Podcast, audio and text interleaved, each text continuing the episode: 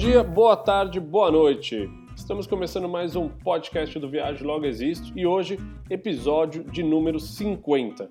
Esse projeto que nasceu ali, logo depois do começo da quarentena, em abril de 2020, quando nós estávamos lá em Portugal. Tá aí, semana a semana a gente tem nos esforçado aqui para trazer um assunto legal, fazer um bate-papo bacana. E hoje, nesse episódio especial, simbólico, a gente vai falar sobre a Grécia. Grécia é um país que a gente visitou em 2015, quando a gente estava no meio da nossa volta ao mundo de carro. Lá ficamos 17 dias, ficamos na casa de um casal de gregos que nós tínhamos conhecido no Peru. É uma história muito maluca. E é o país também que a gente teve o prazer de retornar em 2020. No meio da pandemia, entre uma brecha e outra lá, acabou acontecendo uma, uma possibilidade e a gente deu um pulo até Kefalônia, um dos lugares mais bonitos que a gente já viu. Então, bora bater um papo? Raquel Spencer, tudo bem com você? Tudo ótimo, muito legal a gente poder falar da Grécia. Acho que é um país que é, fica no imaginário das pessoas assim como uma questão. Tem, é um país, se pensar, tem 6 mil ilhas, então tem muito lugar para conhecer. É onde o conceito de democracia foi inventado. Se você pensar 500 anos, 500 anos antes de Cristo, então é considerado o berço da civilização ocidental, onde foram inventados os Jogos Olímpicos e também foi o centro da crise financeira na Europa em 2008, né? Eu acho que a última vez que todo mundo ouviu falar muito da Grécia foi num momento não muito bom. E até sobre isso a gente teve a oportunidade de, de falar quando nós estávamos lá em 2014, porque era recente, né? Ainda estava todo mundo se recuperando dessa crise aí. Então, acho que foi uma imersão. Foi um dos países que a gente conseguiu aproveitar de uma forma um pouco mais aprofundada do que ah, do que alguns que a gente às vezes só passa como turista, né? Não, Grécia tem, tem, tem boas histórias, né? Que eu acho que a forma como nasce nosso primeiro contato com a Grécia, ela volta lá em 2013. A gente estava no Peru, em Lima, é, tínhamos acabado de chegar no, no hostel lá que a gente ficou 10 dias. Na verdade, a gente, o nosso carro ficava no estacionamento, a gente dormia no carro, mas a gente usava a área comum de uma casa, que era um, um hotel lá, tinha banheiro, tinha cozinha. E aí, quando a gente estava chegando, tinha dois caras saindo, os caras, pô, que legal, carro do Brasil, vocês estão viajando o mundo. A gente, pô, a gente acabou de sair do Brasil faz 4, 5 meses. De onde vocês são? Pô, somos da Grécia. A gente mora em Atenas. E Atenas é a capital da Grécia. É, caso né, a pessoa esteja em coma a vida inteira e não saiba essa informação. A gente chegou lá e falou, pô, eu pretendo estar na Grécia daqui dois anos. Eu, cara, ah, tá bom, meu. Se um dia você chegar na Grécia, tá aqui meu telefone. Deu o telefone dele, deu o nome. E não é que dois anos depois a gente chega na Grécia. Na verdade, a gente estava na Turquia, que foi o país que a gente que antecedeu a Grécia. A gente manda uma mensagem para ele e fala: Meu, lembra aquele casal que vocês conheceram lá no Peru, que estava viajando o mundo e que estava com uma Land Rover, não sei o quê? Bom, nós chegamos. Uhum. Podemos ir para tua casa? E os caras foram muito receptivos, foi muito legal. Qual era o nome deles mesmo, Kel? Taços e Estravos. Taços e Estravos. E a gente não só foi para casa dele, como aconteceu um monte de coisa legal. Você lembra, Kel? Porque antes de chegar em Atenas, vamos fazer aqui um, uma parada, assim, uma derrapada. Antes de chegar em Atenas, a gente veio dirigindo da Turquia. Tá bom? A Turquia tem uma fronteira pequenininha ali, né, terrestre com a, com a Grécia, e a gente entra por uma região pouquíssimo turística. Como que tenta voltar para aquele dia, tenta viajar para aquele dia assim. Que memórias vêm na tua cabeça nesse dia? É, para mim o mais maluco é isso, né? Pensar que a gente veio de carro da Turquia, para mim, quando eu fui escrever a pauta do podcast, falei onde a gente estava se metendo lá no interior do país. Mas quando nós entramos na Grécia, eu consigo lembrar o primeiro posto de gasolina que a gente parou assim, dava para ver uma tempestade de longe, a gente tinha um endereço de um camping, tava um arco-íris lindo, e a gente foi procurando um camping, mas assim, é, só de ter uma questão né, de diferença de religião, ali você já, a roupa, você já poderia colocar uma roupa né, mais leve, é, você não estava mais tão preocupado de ser uma cultura tão distinta. E quando nós chegamos no camping, mesmo sendo ali na fronteira com a Turquia, era um camping já na praia, porque é na parte da costa ali, né? E, e tava cheio de gente, a gente lavou roupa, você lembra disso? Penduramos as roupas, cozinhamos, tinha uma super infraestrutura, tinha um monte de gente, a maioria eram gregos, porque não é a parte mais bonita, mais icônica, mais turística da Grécia, mas estava acontecendo uma vida ali. Então isso foi muito legal. Então a gente montou a barraca. Inclusive quando a gente abria a nossa barraca, dava para ver o mar já de dentro do camping. Então tem essa sensação boa assim da gente chegar e de durante todos os próximos dias ali a gente parando em diversos campings e ter sido muito suave, vai. Eu acho que essa é uma boa palavra. Foi uma viagem suave, sem preocupação. Dava para encontrar comida, a gente foi se adaptando, mas foi relativamente suave essa adaptação. Eu concordo com tudo que você falou, mas eu tenho a impressão que você fez uma análise institucional do dia. Assim. Você fez uma análise geral, né? Ah, tava assim, tava que, não, que você lembra? Você estava feliz? Você estava ah, não, triste? tava, mas porque eu... Você estava feliz? Você estava triste? Você é, você estava ansiosa? Tipo, tenta ser uma Vamos tentar entrar dentro, mais dentro da Raquel, assim, mais lá dentro. Você consegue lembrar disso? Você pode também falar, Léo, não lembro de nada, não lembro não, eu tá lembro. falando e... Mas o que essa sensação que eu tenho é um pouco de alívio, porque na Turquia tinha sido difícil. Quando a gente chegou em Istambul, a gente não achou camping, a gente foi parar num lugar que era um buraco, depois a gente acabou indo para um hotel. A viagem foi legal, mas a gente foi para um hotel, o hotel era. A gente teve que gastar com o hotel porque não achou camping. Lavanderia, eu lembro que a gente precisava lavar roupa, custava tipo 60 euros. O Léo chegou na lavanderia, a mulher falou 60 euros. A gente falou: não, não vamos lavar roupa. É, combustível era caríssimo. Então, por isso que eu usei a palavra suave e, para mim, a sensação foi de alívio quando a gente entrou na Grécia porque por esse reconhecimento, então quando você está numa cultura que é mais próxima, você se sente um pouco mais seguro. E por essa questão de ter encontrado o camping, o camping ter lavanderia, a gente ter comido bem. Então, pequenas coisas que na vida de quando você viaja de carro faz diferença, entendeu? Acho que a vida era mais fácil na Grécia. Acho que essa era. Eu acho que eu super concordo que tinha um alívio. Eu concordo que vamos, vamos, vamos, tem que colocar em retrospectiva. Quando a gente chega na Turquia, a Turquia era a nossa meta mais a leste, tá bom? É onde a gente queria chegar, na Europa. Para chegar até a Turquia, a gente acabou cruzando Sérvia, Bulgária, alguns países que muita gente fala assim: meu, cuidado, é mais perigoso. Então, a gente era marinheiro de primeira viagem. Hoje é completa, assim, hoje minha leitura desse país é completamente diferente. É claro que tem alguns problemas ou outros, mas não vejo tanto perigo, etc. Então acho que quando a gente chega na Turquia, e aí um, é um país de, como você falou, uma cultura diferente. A gente cresceu num país é, de cultura cristã. E, e, o fato da gente, da, da questão das roupas, do, dos costumes, ele é mais inserido no nosso dia a dia do que quando você vai para um país muçulmano. Quando você vai ainda para Dubai, lá para os Emirados Árabes ou, ou para o Catar, a cultura é tão, é tão forte, mas ela é tão, tão desenvolvida também, que é muito fácil a vida. Mas quando você chega na Turquia, que é um país muçulmano, mas é um país bagunçado, tipo, não tem nada a ver com perigo, não tem nada a ver com preconceito, tem a ver que são costumes diferentes, são lugares diferentes, os hábitos alimentares são diferentes, os hábitos de higiene. Então a gente chegou ali e o fato de não ter achado um campo legal, tudo aquilo ali meio que, putz, ok, viemos até aqui, somos, estamos né, fazendo nosso papel, adoramos Istambul, é muito maluco, a gente andou muito, a gente viu muita coisa legal, mas acho que quando a gente volta para a Grécia, é perfeito, é uma sensação de alívio. Caramba, estamos aqui, é um país tranquilo, desenvolvido, a comida é super delícia para o nosso paladar, é, as estradas são boas, o GPS funciona bem, não tem muita ruelinha você se perde o tempo todo, porque quando você está viajando de carro é diferente quando você chega de avião.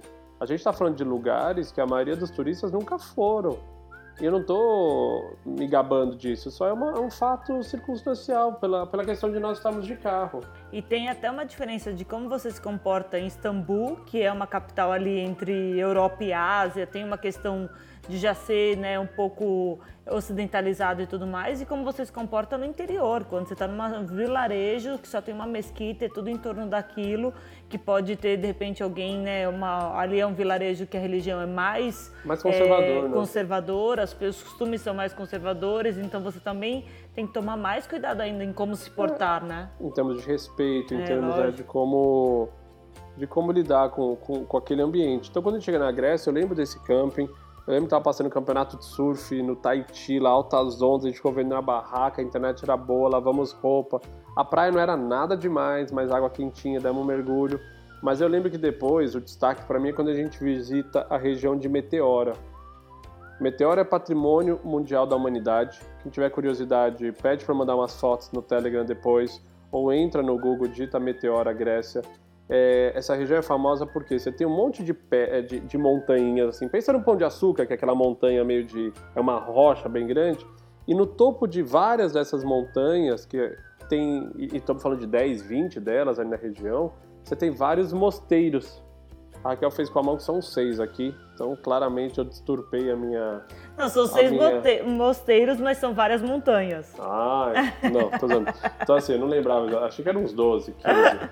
Então você tem várias montanhas assim, então é um relevo, é uma natureza muito exótica, e no topo deles você tem esses mosteiros que são de centenas de anos atrás, e muitos deles, assim, tem até um desafio para você chegar lá em cima, não é uma coisa muito fácil. Eu lembro que a gente parou num, num mirante super bonito e ficamos ali fotografando, esperamos o pôr do sol. Foi, foi um dia muito especial ali, eu achei muito legal. E essa vibe também de essa atmosfera de você estar. Tá, sei lá, é mesmo essa cidade. Quando as pessoas falam em Grécia, quando a gente falou, colocou lá no Facebook, chegamos na Grécia, cruzamos a fronteira. Todo mundo falou de Santorini, de Mykonos, é, mal de Atenas, eu lembro disso. Então, assim, era muito focado nas ilhas o turismo. E a gente descobriu essa cidadezinha que é linda e tem essa história dos mosteiros. Você fica lá olhando e falando como construir um mosteiro naquela montanha. Você sabe de que época que é aquilo lá? Hã? Você sabe a época que é? Não, não sei. Mas assim, são mosteiros que estão ativos, então alguns deles ainda funcionam, ainda os monges estão lá.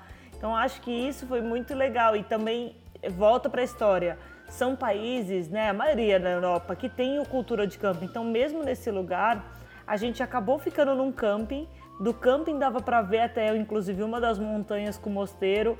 E a, e a vida é, é muito simples, mas a simplicidade da vida na Grécia também é muito boa, né, Léo? Eu acho a questão da comida. A gente, pelo menos, gosta muito da comida grega. Então, você ir no mercadinho, ir numa feirinha e comprar. Tem muito negócio dos legumes, de ser muito saudável, de ter muito, tudo tem muito azeite. Então, acho que quando a gente sai, a gente tem a experiência de ver meteoro no meio do caminho a gente falou, caramba, olha que legal, não é só sobre as ilhas, né? Deve ter, como teve, a gente foi para Meteora, deve ter um monte de coisas legais para fazer no interior da Grécia e com muita história, com muita cultura, mas que a gente talvez não fique nem sabendo. Tem muita coisa aqui que eu tô lendo enquanto você falava que remonta ao século XIV. E fala da construção de 17, de 24 mosteiros aqui Nesse... Estava certo, então. É, mas será que caíram? Será que esses mosteiros não aguentaram? Sei lá. E aí muitos deles não tinham nem acesso, depois tinha que subir por corda, porque era uma questão muito de você ficar protegido e, bom, tem que pensar na, naquela época tinha os otomanos, falando que tinha um monte de guerra, esses caras ali é uma região que foi muito conturbada, né? Então é, é muito interessante, é, eu adorei a experiência, Recomendo que você pesquise mais sobre Meteoro, as pessoas, porque é um lugar muito legal, muito diferente. Eu não sei, eu não lembro a que distância tá de Atenas. Eu não acho que era uma coisa assim muito. Eu tô com a minha planilha é, aberta da viagem. Fácil. Ó, mais um adendo aqui. São seis mosteiros em funcionamento. Ah, é isso. Então é isso. São vários que foram construídos e, algum, e todos eles estavam abertos para visitação turística também. Não sei agora, né, com a questão da pandemia. Aliás, a Grécia agora em maio vai receber turistas que já tenham tomado a vacina ou que tenham PCR negativo. Está começando a mudar já na, em alguns países. E uma coisa legal também para as pessoas, ó, Léo, de Meteoro a Atenas são 235 quilômetros. É, é uma viagem que dá para ser feita. Então, se, se você está pensando em conhecer a Grécia continental, né, porque acho que muita gente pensa só na Grécia como do ponto de vista das ilhas, eu acho que essa é uma viagem bem legal. Se você se interessa por lugares diferentes, é patrimônio da humanidade desde 98. Isso que eu ia falar, tá aqui na lista de nossos patrimônios e desculpa, eu falei errado, tá? São 411 quilômetros, eu tava olhando ali. Oxe, é, achei perto mesmo. E turma, isso é uma coisa que eu acho que a gente pode complementar também sobre viajar de carro. O alfabeto grego, a pessoa deve falar, pô, mas como eu vou me achar? E isso também foi uma coisa que surpreendeu a gente, porque desde que nós cruzamos a fronteira da Turquia, todas as placas eram em alfabeto grego e no nosso alfabeto. Então, assim, sempre tinha sinalização.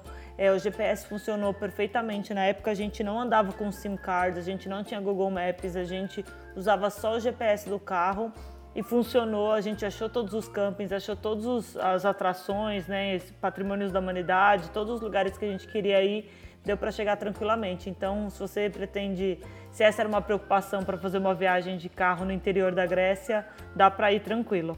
É bem fácil de dirigir, as estradas são boas, você acha comida fácil, tem restaurante fácil, Grécia é bem tranquilo. E aí acho que a gente chega em Atenas, né, para a gente dar uma, uma, um senso de cronologia.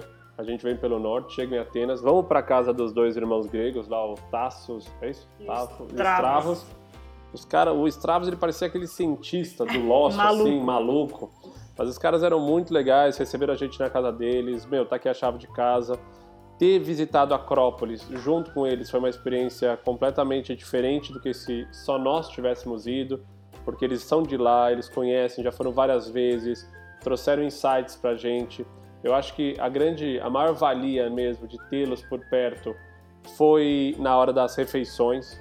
Os caras nos levaram nos melhores restaurantes, com os melhores preços. A gente comeu muita coisa boa. Eu lembro daquela moussaka, que é uma espécie de uma lasanha de berinjela. berinjela. É, tem carne moída também naquilo? Tem. Com carne moída. É bem gostosa, é um prato bem tradicional grego. É, os bolinhos, um monte de coisa. Eu lembro assim de. Muito de, vegetal muito também. Vegetal. Né? A salada grega, que sim, na Grécia também chama salada grega, né? É, é um caso à parte. Come-se muito bem. A Grécia, pelo menos para mim, a questão de tempero, o equilíbrio dos sabores é, é muito bom. A parte de doces também. Bom, eu tenho, quando fala de comida, eu lembro muitas coisas boas da Grécia. Eu achei é, a capital, Atenas, bem legal mas eu acho que teve o fato de nós estarmos em ótimas companhias, eu acho que teve o fato deles nos levarem aos lugares mais legais. Então, assim, eu fiquei com uma ótima impressão. Não sei se eu tivesse ido como turista, sozinho, eu e você, e pegado um hotel e tentado fazer, como teria sido. Mas, assim, o peso histórico daquele local, a representatividade histórica é muito legal. Então, assim, foi um lugar que eu adorei conhecer. Não, e acho que para nós, até teve uma coisa que a gente fez pouca coisa turística até para escrever a pauta do podcast, estava olhando assim, mesmo ali a gente foi na Acrópolis, mas tem um monte de museus, tem um monte de sítios arqueológicos, é, mas a gente tentou aproveitar a oportunidade de estar com esses dois irmãos para também consumir o que eles faziam no dia a dia, né? Então, lembra até a gente vários cafés, um dia estava tendo uma missa ortodoxa, você lembra disso? E aí eles falaram, meu, vamos entrar aqui na missa, chegamos lá e estava tendo aquela missa e era completamente diferente de tudo que a gente já tinha visto até a roupa que o cara usa, tudo mais, e tudo em grego, né? E aí eles iam tentando explicar pra gente como estava sendo é, aquela cerimônia e tudo mais. Então, é, foi uma troca, né? Assim, a gente tentou curtir com eles e talvez não viu tanto a parte histórica. Então, acho que daria para voltar, inclusive, para Atenas para fazer essa parte mais é, histórica, né? Mas acho que é um país que eu me senti muito bem-vindo. Isso é um ponto. Também. Esse dia, esse dia você falou agora dessa missa ortodoxa e a gente entrou na missa e era uma coisa meio assim, sabe aquelas festas que tem de igreja, todo mundo meio para fora da igreja assim, mas eu, eu me senti, ninguém olhava para mim, ninguém tava, não sei se talvez a gente parece um pouco, é, eu fico naquela coisa, eu pareço meio turco, às vezes meio italiano, então a Grécia como tá no meio dos dois ali, eu, eu, me encaixo, a Raquel também passa muito bem por italiana, por grega, então a gente meio que assim passava, as pessoas, ninguém ligava muito. Eu me senti muito, muito fácil o trânsito, assim. Mas mesmo nesse dia antes da missa, a gente foi num café, num final de tarde. Não sei se você lembra desse bolsa. bolsa. e aí, tipo, também tinha uns amigos deles, não sei, tipo, sabe assim, você falava com as pessoas, é o que o Léo falou. Era, era uma não só convivência fácil com eles, mas todo mundo que a gente conheceu do círculo de amizades ou nos lugares que nós íamos, a gente fez muita manutenção no carro tudo ia bem, assim, não teve nenhum estresse, se você pensar. Faz sentido, assim? Faz total sentido. Tava muito, a gente tava muito leve. É. Acho que isso ajudou. É, o estresse, a... na verdade, vai ser em Santorini, se a gente pensar no barco. É, não sei se é estresse propriamente dito. Acho que, sendo direto, o que a Raquel está se referindo é que a gente optou de ir para Santorini, talvez a ilha mais famosa, a grega, e a gente falou, putz, acho que é legal, porque tem muitas opções além de Santorini e Mykonos, você tem mais 100 opções de lugares legais para ir. E acho que a gente tentou ir no mais tradicional. Ah, pô, primeira vez na Grécia, vamos lá. E a gente não quis ir de avião, a gente optou por ir de, de barco, que era mais barato. Deixamos o carro em Atenas. O que beleza, realmente, foi uma economia, mas é uma viagem penosa, assim, são 12 horas, sei lá, 8, 10 horas de barco, é um barco noturno. E, e acabou que a ida foi tranquila até, né? A ida foi de dia, a gente foi vendo as ilhas, é bonito, tem umas fotos legais. É, a viagem de Saturnino a gente pode falar, mas só porque a Raquel falou que foi um mico, né? A volta foi uma, uma viagem de noite, a gente ficou muito tonto, a Raquel começou a sentir mal, ela acabou indo parar no ambulatório do, do navio. Eu preocupado, pô, porque o ambulatório é lá no meio e não tem janela e eu fico meio mareado. Aí me deram um remédio, deram um remédio, acabou que eu e a Raquel dormimos a noite inteira no ambulatório, lá numa maca. É, no meio do, do navio tem um vídeo que a gente grava quando a gente chega, a Raquel com uma cara de acabada, a gente assim, de pijama na rua lá na Grécia, muito engraçado, mas tinha sido uma noite trágica. Mas Santorini, vamos falar de Santorini? É, até porque eu quero falar de Kefalônia também, que foi a viagem que a gente fez ano passado, eu quero, eu acho que é importante. Santorini foi legal, ponto. Certo? Mas na minha opinião, e hoje, tendo visitado outra ilha que ninguém conhece, eu acho que a experiência em Santorini ela é muito abaixo do que você imagina da experiência Grécia. Nessa hora, tem um monte de gente que vai falar assim: como assim? Eu fui, eu adorei, eu amei. De novo, pessoal, vamos pôr em perspectiva a quantidade de coisas, de lugares e experiências que a gente viveu. Não que seja melhor ou pior, mas aí a gente cria uma base do que a gente gosta também. O que acontece em Santorini? É um lugar muito bonito, mas é um lugar teoricamente caro. Para a gente que estava vivendo com um orçamento limitado, a gente acabou ficando longe do, da parte de Oia, a gente acabou ficando longe de um visual bonito. Então, aquela coisa de você ficar num hotel, numa pirambeira lá, num cliff, com uma piscina particular, aquilo lá que você vê numa foto do Instagram que é maravilhoso, foi bem distante da nossa experiência. Então, a gente acabou vivendo num, num Santorini mais normal. É muito legal, mas eu acho que tem outros lugares no mundo, outros lugares talvez na Grécia também, que possam ser mais legais. É, é, eu acho que é isso, é, é legal, mas não é a melhor coisa da vida, eu acho que é isso. Então, assim, ah, o pôr do sol em Oia, todo mundo fala, o melhor pôr do sol do mundo, todo mundo aplaudindo, assim, é um pôr do sol. Não achei nada de especial. Aí talvez a pessoa vai para um negócio de estar tá numa, num iate, tomando champanhe, sei lá o quê, talvez por ela não fazer essa experiência nunca e lá ela resolveu gastar e fazer a experiência lá, vira um combo, mas assim, é, eu não achei mais bonito do que talvez um monte de outros pores do sol que a gente vivenciou na vida, entendeu? Exatamente, essa é a minha percepção. Eu tenho uma teoria também que, aí de novo, você pode achar que tá, faz sentido ou não, mas é a maioria das pessoas que vão até Santorini, vão pensar em brasileiros, são pessoas que pegaram férias, tá bom?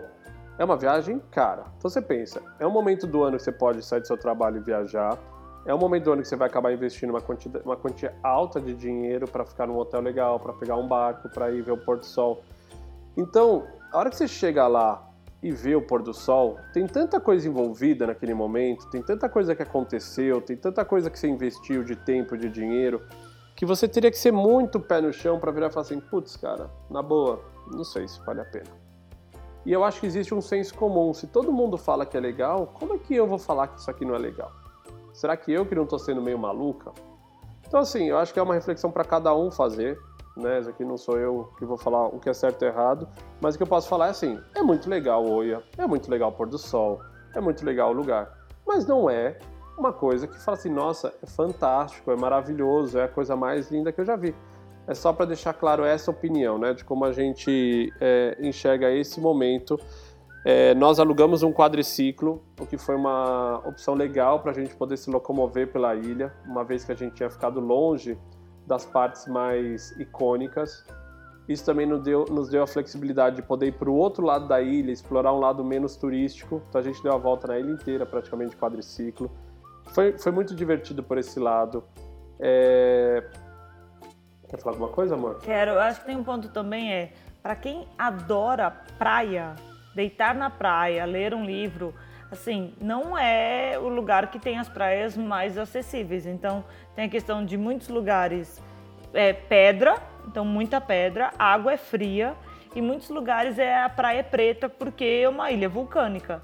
Então, assim, não é aquilo de, ah, estou nas Maldivas deitado. Eu acho que Santorini tem muito isso de ser fotogênico, de você sentar num bom restaurante, tomar um vinho, de estar tá andando nas vielas, sabe? É, não é e comer, comer muito bem, isso eu acho que sim, mas não é o você deitar numa praia, numa ilha e ficar vendo um cenário lindo, né? Faz sentido? Não, até a gente desceu lá, mas não. De novo, o que a gente está tentando fazer aqui é só fazer você refletir. Quando você pensar em Santorini, você pesquisar, para você não criar uma imagem e chegar lá e ser outra. Acho que é mais isso. Não tem praia com areia linda. Ah, tem, ah, a pessoa vai mandar uma foto pra gente. Sim, tem um canto ou outro. Mas no geral a areia é escura. É, de novo, eu acho lindo. Mas só para ajudar as pessoas a entenderem como é. não é um lugar que você fica na praia, talvez como você fica no Caribe, ou você fica lá em Alagoas, onde a gente foi. Ou em Kefalônia, por exemplo. Ou em Kefalônia, que é onde nós fomos em 2020. É... Então, assim, Santorini, na nossa opinião, é legal. Ok, quer ir para Santorini? Vai, mas dá uma pesquisada. De repente você vai descobrir outras ilhas tão interessantes quanto. E, acho que o nosso papel é esse, aqui é provocar também, e não só repetir o que todo mundo acaba falando. Acho uma coisa que, que, que, que, vale muito a pena a gente dividir é a experiência que a gente teve depois. A gente volta para Atenas, depois de Santorini, e os nossos amigos eles nos convidam para ir para Kalamata. Kalamata é uma cidade no sul da Grécia continental, famosa pelo seu azeite. Então, assim, os melhores azeites do mundo saem dessa região do, da, da, Grécia. Azeitonas também, Azeitonas né? Quando você também. compra no supermercado azeitona de Kalamata, existe Kalamata de verdade, né? E aí eles falam, meu, a gente tem uma casa de veraneio, uma casa na montanha lá, não sei o quê. É, e pensa montanha, no caso, é perto da praia, então você tem vista da praia, é muito próximo assim. Mas não pense em montanha como lugar de serra, né? É só um pouco mais alto. É uma casa de 1700 e pouco. E a gente chega lá, a experiência é fantástica, porque os pais deles estão vivendo naquela casa por um tempo, eles ficam lá de vez em quando. Mas é um vilarejo de 10, 12 casas todas as casas feitas de pedra, de 1700 alguma coisa. A casa não tem, não tem luz elétrica, ela é toda. É, tem, tem lá um, um, umas luminárias, é super confortável, super delícia, mas não tem rádio, não tem internet, não tem TV, é um lugar para você desconectar do mundo. Eles fazem um jantar pra gente ali fora, um ambiente super legal, tava uma temperatura ótima. E ali acho que teve umas reflexões muito legais, né, Kel? Da onde a gente foi parar, né? A gente tinha acabado de voltar de uma experiência ultra turística, que era Santorini, que pra gente tinha sido legal, mas ok. E de repente a gente consegue estar numa experiência nada turística, na casa de uma família grega, numa, numa casa de 1720, em Kalamata, com aquele céu estrelado, comendo comida grega. E acho que ali bateu a ficha, bateu assim um, um sininho, né? De caramba, era isso que a gente queria, né? Era isso que a gente saiu para ver no mundo, né? Era essa experiência que a gente foi atrás. E eu acho que, não sei se você concorda, mas para mim, Kalamata, por mais que não seja, de novo, uma ilha paradisíaca da Grécia que todo mundo conhece, foi mil vezes mais legal do que ter ido para Santorini. Então a gente foi para a praia com eles, então tem uma coisa dos gregos de você tomar muito frappé, que é eles tomam um café gelado assim.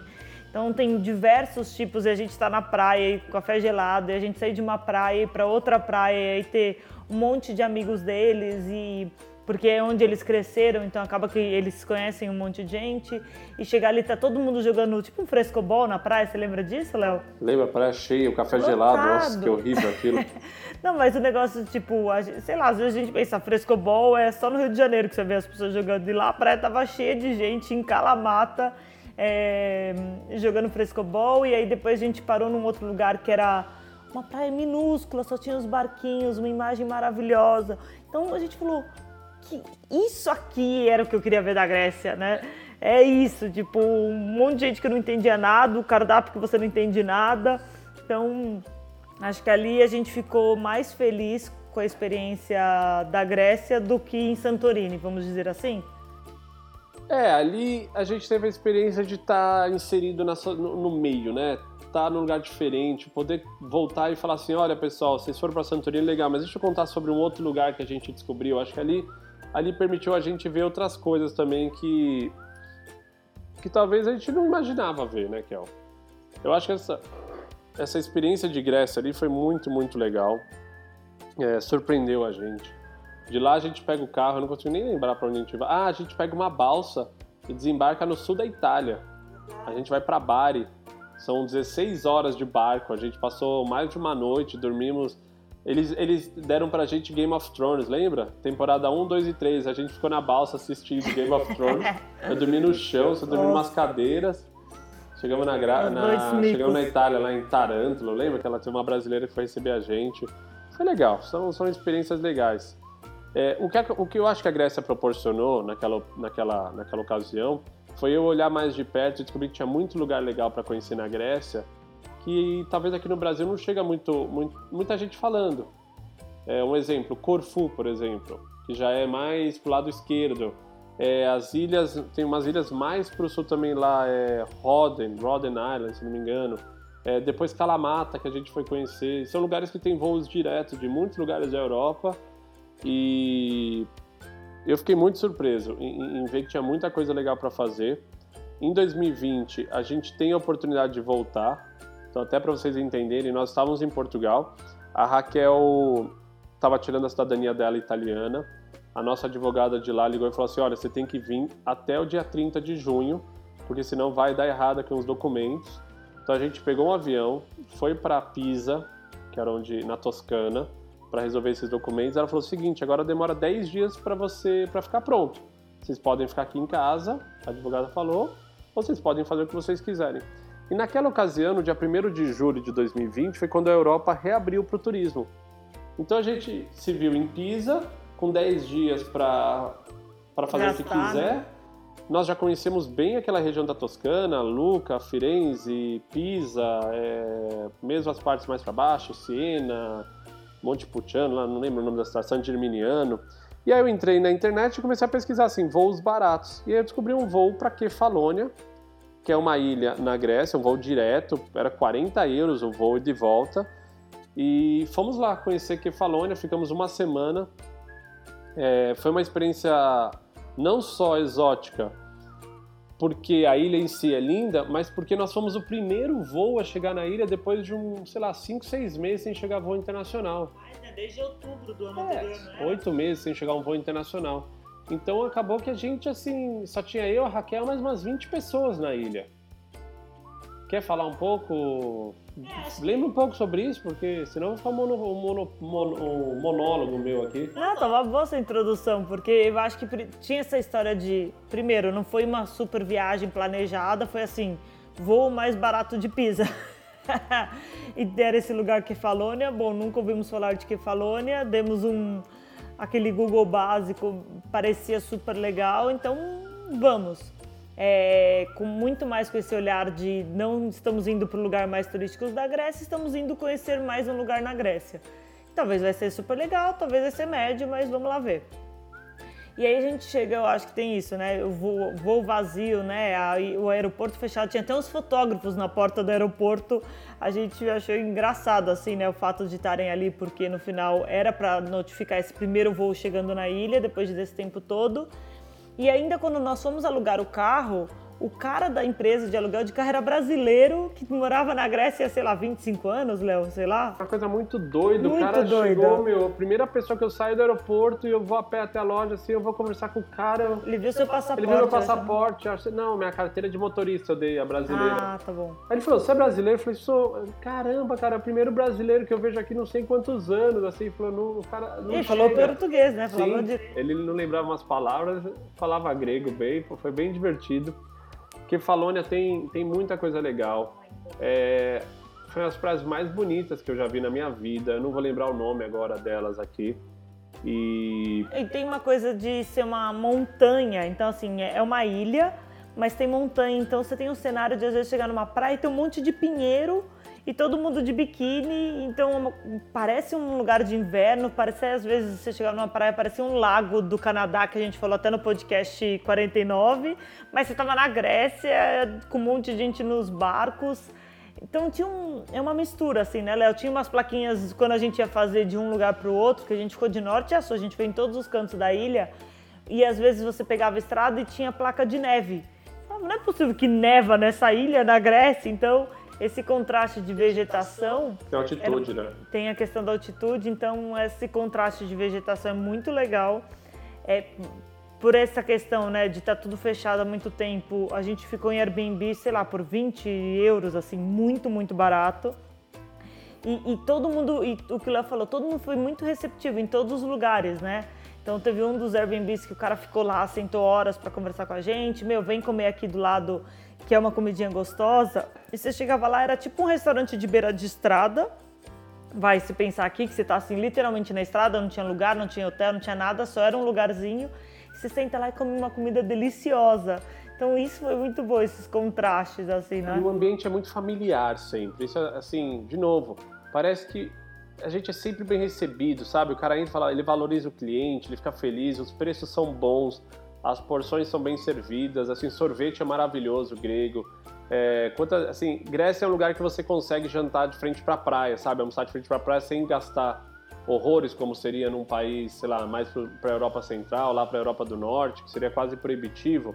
Então você consegue sentar e falar assim, putz, meu, eu tô pagando por isso, tô comendo bem, é, o clima é uma delícia, todo dia quente, mas aquele quente gostoso. As praias, de novo, a gente dirigiu para baixo e para cima.